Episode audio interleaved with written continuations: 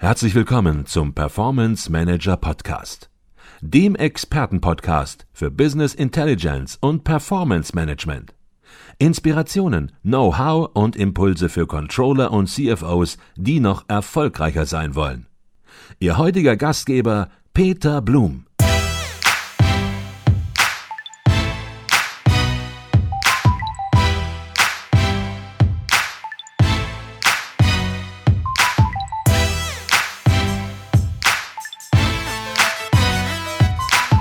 Herzlich willkommen im Performance Manager Podcast. Mein Name ist Peter Blum. Wenn ich hier morgen alleine wäre im Unternehmen, es würde das volle Chaos ausbrechen. Ich könnte noch nicht mal einen Auftrag erfassen. Und das ist sehr gut so und ein gutes Zeichen. Das sagt ein erfolgreicher Unternehmer, ein gefragter Speaker und jemand, der einen eigenen hochspannenden Podcast und Blog zum Thema Führung hat. Sein Unternehmen ist Weltmarktführer für innovative Schlafsysteme und heute ist er zu Gast im Performance Manager Podcast. Sein Name Boris Thomas. Herzlich willkommen. Ja, vielen Dank, vielen Dank. Schön, dass ich dabei sein darf. Ja, schön, dass Sie gekommen sind, Sie heute nach Hamburg zum Podcast.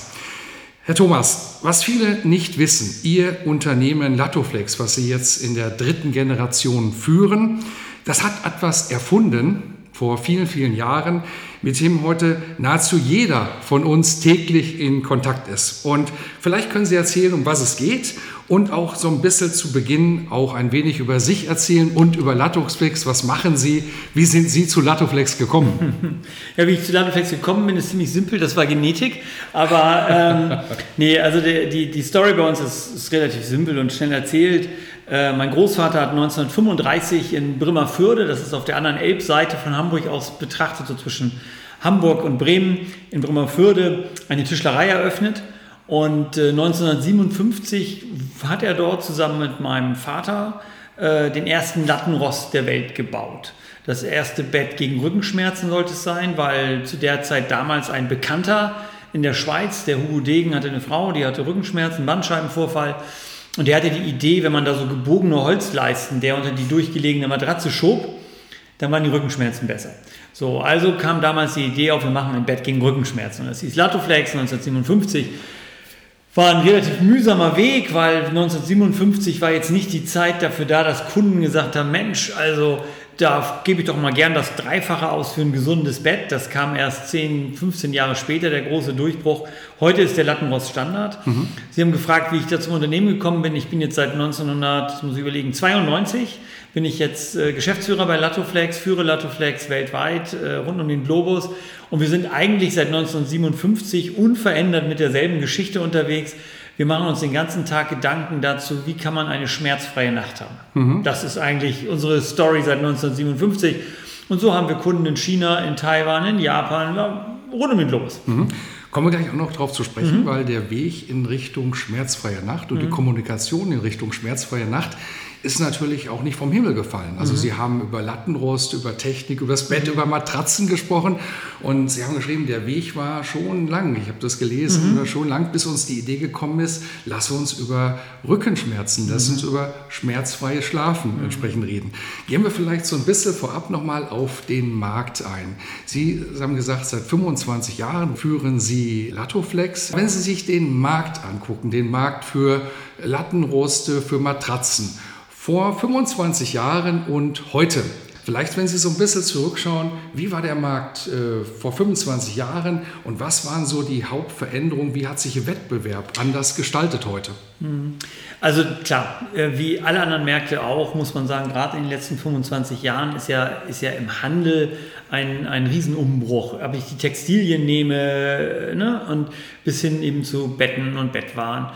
Ähm, wir haben zwei große Bewegungen, glaube ich, gehabt über die letzten 25 Jahre. Das eine war ganz klar äh, der Discount-Bereich, der vor 25 Jahren so massiv noch gar nicht da war. Der fing vielleicht gerade an, sowas wie dänisches Bettenlager, mhm. Matratzen Concord, ähm, die heute sicherlich ein gutes Drittel des Marktes abdecken, ist so dieser ganze Bereich ich sag mal, eine Matratze unter 200 Euro mit hohen Rabatten, jeder kennt die Geschichten. Mhm. So, das ist ein neuer Trend im Markt. Äh, dann muss man sagen, äh, der zweite Trend ist sicherlich der ganze, der ganze Bereich der des digitalen Umbruchs. Mhm. Äh, wenn ich mir zum Beispiel so einen Markt angucke wie Bettwäsche, der vor 25 Jahren noch fast vollständig über den Fachhandel vertrieben wird, ist heute fast vollständig im Online-Bereich zugegen. Mhm. Also von daher haben wir schon in den letzten 25 Jahren mit einem sehr, sehr starken Marktumbruch zu tun.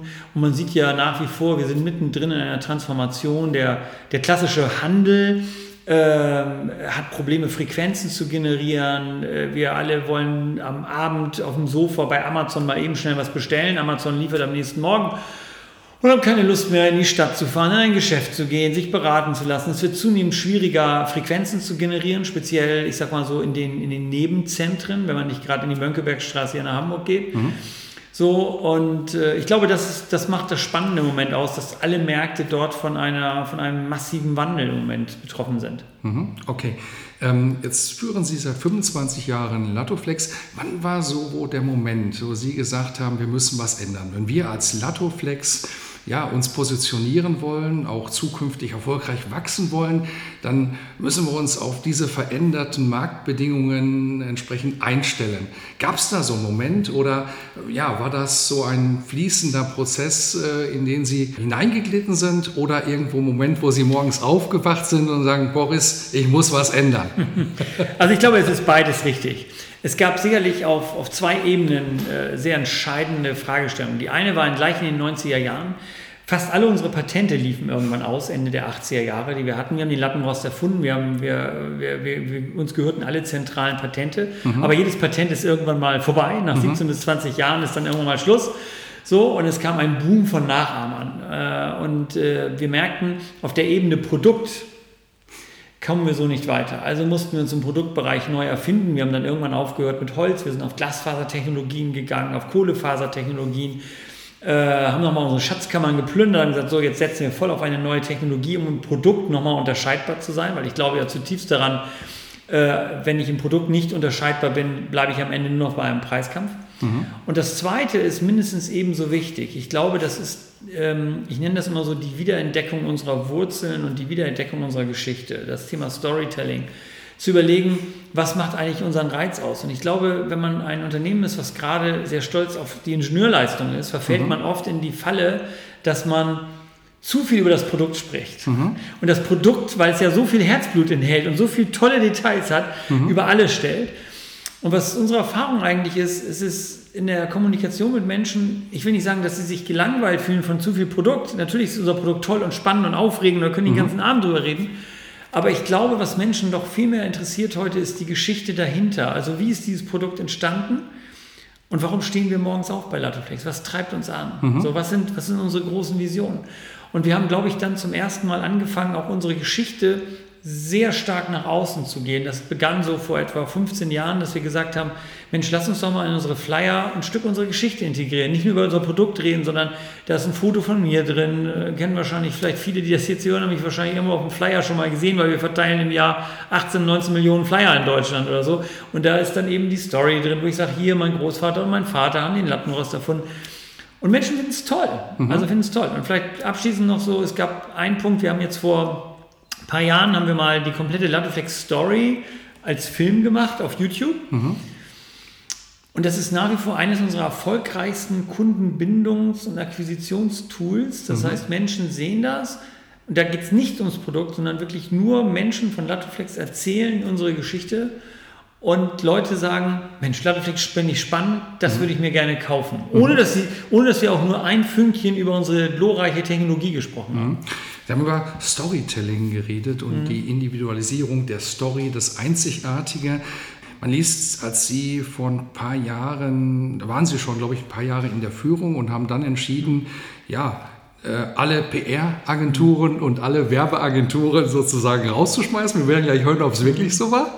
Mhm. Und ähm, haben das auch begründet und haben gesagt, das sind Künstler, die verkünsteln sich, die wollen alles schön machen, aber sie wollen PR, die verkauft. Äh, jetzt ist es nicht so, dass sie da alles selbst machen. Sie haben es zwar selbst in die Hand genommen, natürlich die Führung, haben sich auch selbst mit Online-Marketing und den Social-Media-Dingen, die Sie gerade auch ansprechen, YouTube beschäftigt und wie man sie einsetzt. Das war eine Veränderung, die sicherlich in der Neupositionierung auch, um ja, im Markt sich zu positionieren, ganz entscheidend war.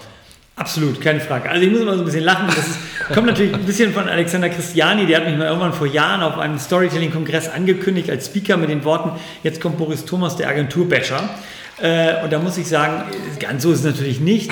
Allerdings bleibe ich bei einer These und da bin ich schon sehr radikal. Ich glaube, dass neun von zehn, ich sage jetzt mal Werbeagenturen im Speziellen, allerdings auch im Bereich der PR, haben keine Ahnung, was sie eigentlich tun. Und wenn ich sage Künstler, meine ich eben, wie soll ich sagen, da sind eben Menschen, die hätten es gern schön.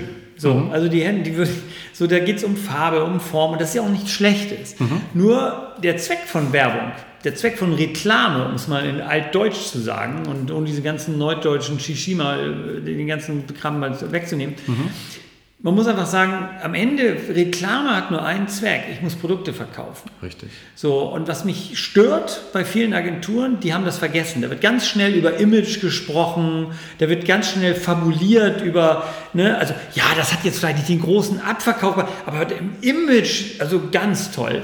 So Doppelseite Spiegel, ne, 80.000 Euro, kein Thema. Fürs Image tun wir alles. Und da mache ich ein großes Fragezeichen hinter. Äh, und zweitens, und das ist der zweite Aspekt, den ich seit, eigentlich schon seit Jahren kritisiere, dass klassische Werbeagenturen den Zug der Digitalisierung komplett verschlafen haben. Mhm. Da werden Internetseiten programmiert und äh, äh, gemacht, so wie man Anzeigen macht. Da sind Leute, die haben vorher Anzeigen gemacht im Printbereich und die fangen jetzt an, Internetseiten zu machen. Und das muss schief gehen, mhm. weil diese Technologie bedingt völlig anderes Know-how, völlig anderes Denken.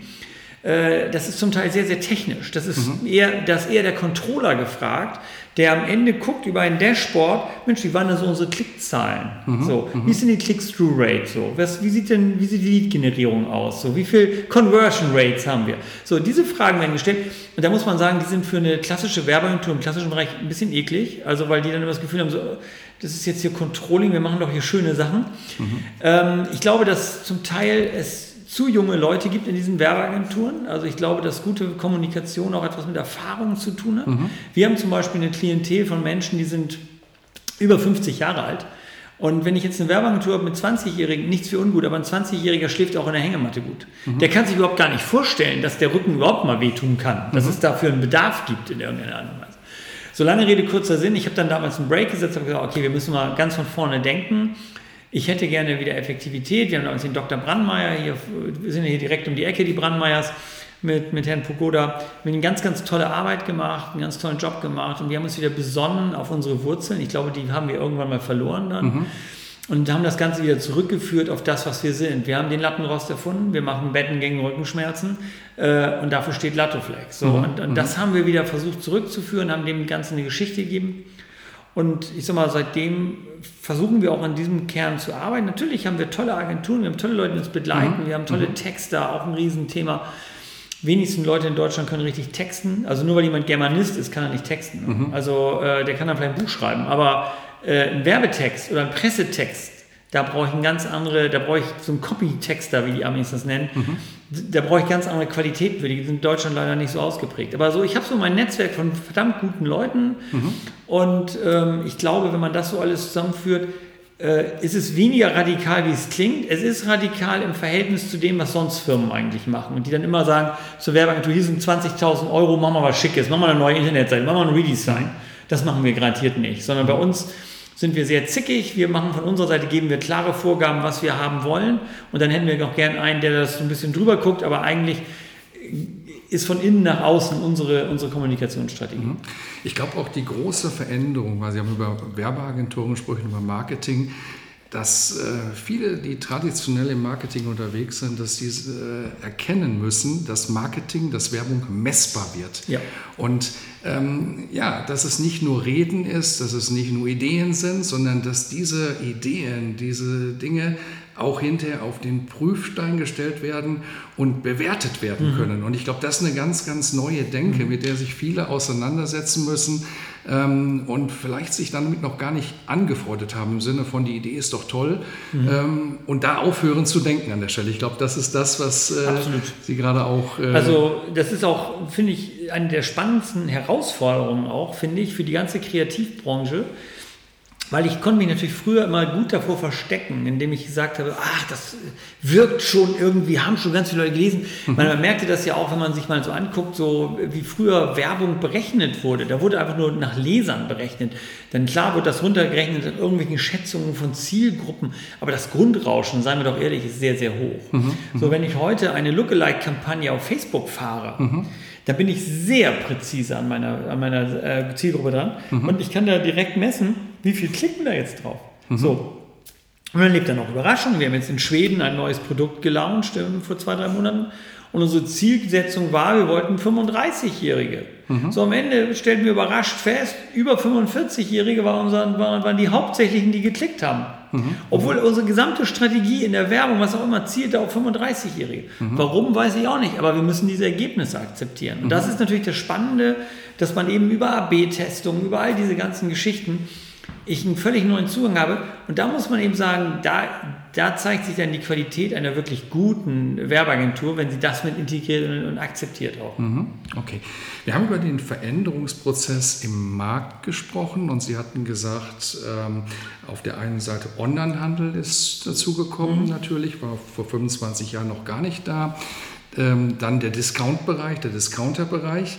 Und sie haben reagiert, einmal mit Technologie, mhm. eben Carbon, mhm. Glasfaser, weg vom Holz und so weiter. Also wirklich auch das Unternehmen im hochpreisigen Premium-Segment, da war es vielleicht schon immer, aber vielleicht noch hochpreisiger entsprechend, noch exklusiver ähm, positioniert. Sie haben über die Story gesprochen, über Storytelling, nämlich der Weg, nicht über einen Lattenrost zu reden und auch nicht, das war der Weg vom besseren Schlafen, weil ihnen das viel zu unpräzise mhm. war, habe ich gelesen, mhm. sondern dann dahin zu kommen, zu sagen, Rückenschmerzen ist das Thema, im Positiven formuliert, eben ähm, das schmerzfreie Schlafen. Das waren zwei Veränderungen. Eine dritte Veränderung, kann man das auch äh, so sehen, war der Unternehmensumbau oder Rückbau, hätte ich jetzt fast gesagt. Als Sie vor 25 Jahren das Unternehmen übernommen haben oder die Führung unternommen haben, von ihrem Vater. Ähm, da haben sie das Unternehmen in zwei Bereiche, glaube ich, kann man so sagen, äh, zerlegt. Ein Bereich hat ihr Bruder geführt und einen Bereich sie, werden Sie bestimmt was gleich zu sagen, und haben das aber jetzt vor wenigen Jahren, dieses Familienunternehmen unter einer Holding entsprechend wieder ähm, gebündelt. Ähm, ist das auch eine Antwort auf den Veränderungsprozess des Marktes oder würden Sie sagen, hat damit gar nichts zu tun? Also ich glaube, die Mehrheit oder die treibende Kraft dahinter muss man natürlich ganz klar sagen. Wir sind ein Familienunternehmen. Mhm. Wir sind eine klassische Familienbude. Und äh, ich glaube ja wer noch nie für ein Familienunternehmen oder in einem Familienunternehmen richtig damit bei war, auch mit seiner Familie, der weiß nicht, was es bedeutet, ein Familienunternehmen zu haben. Und zwar sage ich das bewusst im Positiven wie im Negativen.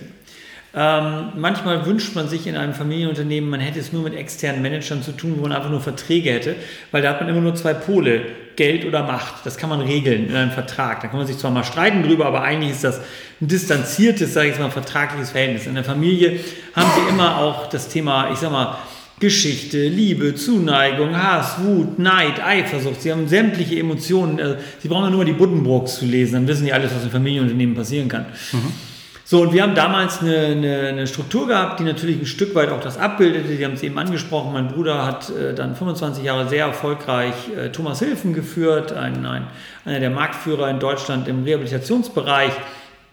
Heute sehr, sehr führende Bereich behinderte Kinder, Dekubitus, äh, Parkinson-Versorgung mit Spezialsystemen ich habe Latoflex geführt. Äh, inzwischen sind wir auch mit meiner Schwester wieder so als Trio vereint. Wir haben dann, haben sie eben auch richtig angesprochen, wir haben dann irgendwann gesagt, das kriegen wir so gar nicht mehr zusammen buchhalterisch. Also haben wir oben ein gemeinsames Dach neu gegründet, die Thomas Holding. Mhm.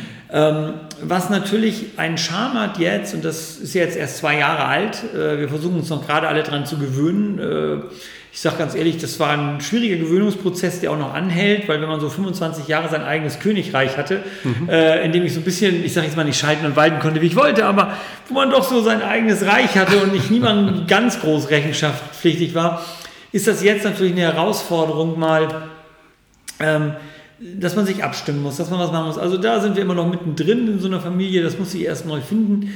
Aber ich glaube, die, die Kraft, äh, gemeinsam etwas zu machen, ist dann schon da. Und das, glaube ich, zeichnet auch immer wieder die Familienunternehmen aus, dass wir eben etwas haben. Man sagt immer so scherzhaft, Blut ist dicker als Wasser. Mhm. Und ich glaube, das gilt hier auch, äh, gerade wenn solche Umbruchzeiten da sind, dass man doch dann als Familie auch mit seinem Team, was wir dort haben in Brümmerförde, gemeinsam auch mal durch so eine Krise durchgehen kann, eine Transformation erleben kann mhm. und das auch anders gestalten kann äh, als vielleicht ein Großkonzern. Mhm. Was ein Familienunternehmen, glaube ich, auch ausmacht, ähm, ja, im positiven wie im negativen Sinne, ist sicherlich, dass man die Schwächen wie die Stärken des anderen kennt mhm. und vielleicht, weil man natürlich den Familienfrieden nicht immer stören möchte, ähm, ja, unangenehme Fragen vielleicht auch manchmal beiseite Klar. lässt. Und Sie sind da ja noch ein Schrittchen weitergegangen, indem Sie gesagt haben, ja, wir wollen uns dem nicht verschließen, weil das wissen wir, dass das keine Stärke des, und der Unternehmensführung ist an der Stelle. Wir brauchen an der Stelle noch ein weiteres Gremium, der auch vielleicht zukünftig noch eine stärkere Rolle spielen wird als heute, aber ein Beirat. Mhm. Vielleicht können Sie da so ein bisschen die Hintergründe ähm, des Beirates nochmal erläutern. Also Sie haben es auch gut dargestellt. Es ist natürlich für ein, ein Familienunternehmen, das eigentlich immer sehr patriarchisch organisiert. Ne? Mhm. So, da gibt es den Chef, der sagt an und dann läuft das Ganze. Das waren Sie. Oder mein Vater oder mein Großvater, wie auch immer man das jetzt definieren will. Ich lasse mich da mal selber raus, das sollen andere beurteilen. Aber, der, aber ich glaube, der, der, der entscheidende Punkt ist ja, und die Stärke wie die Schwäche von Familienunternehmen ist diese patriarchische Struktur. In guten Zeiten ist es natürlich super, weil, weil sie können praktisch ein Schlachtschiff auf der Stelle wenden. Da brauchen sie im Konzern viel, viel länger für, das ist viel komplizierter, weil Sie können morgens in die Firma reinkommen und sagen, ich streiche die Wand grün, dann wird die Wand grün gestrichen. Da müssen Sie niemanden um Rechenschaft bitten. Und wenn Sie ein Projekt stoppen oder starten, dann ist das Ihr Geld und das ist alles eins. Mhm. So, mit jeder Generation mehr, und wir sind jetzt drei Geschwister, und auf der nächsten Generationsebene haben wir sechs Kinder, von denen niemand weiß, werden die jemals in diesem Unternehmen tätig sein, weil nur weil man als Kind eines Unternehmers geboren ist, ist man ja nicht automatisch Unternehmer oder Lust. So, also mussten wir auch hier eine Absicherung schaffen. Und ich glaube, da hatten wir kluge Berater, die uns über Wochen doch bearbeitet haben, mindestens mal so einen Familienbeirat zu gründen, der im Moment, weil wir noch selber in der Geschäftsleitung sind, mehrheitlich extern besetzt ist. Da ging es natürlich darum, externe und dann haben die auch noch die Mehrheit und ne, da geht es ja auch, also wir haben einen sehr starken Beirat, der darf dann also auch die Geschäftsleitung entlassen, habe ich dann gesagt, na super, das erste, machen, dann sitzen wir uns nicht rausschmeißen wahrscheinlich. Also das ist emotionell noch sehr gewöhnungsbedürftig. Auch da sind wir noch in einer Lernphase, muss man sagen. Ich glaube, das ist ja nicht so rational. Rational ist das alles klar, das steht auch in den Verträgen geregelt. Langfristig, ich glaube, dass wir in 20, 30 Jahren uns irgendwann alle umdrehen werden und sagen, gut, dass wir es damals so gemacht haben, weil wir wollten eins erreichen und das war immer das Ziel.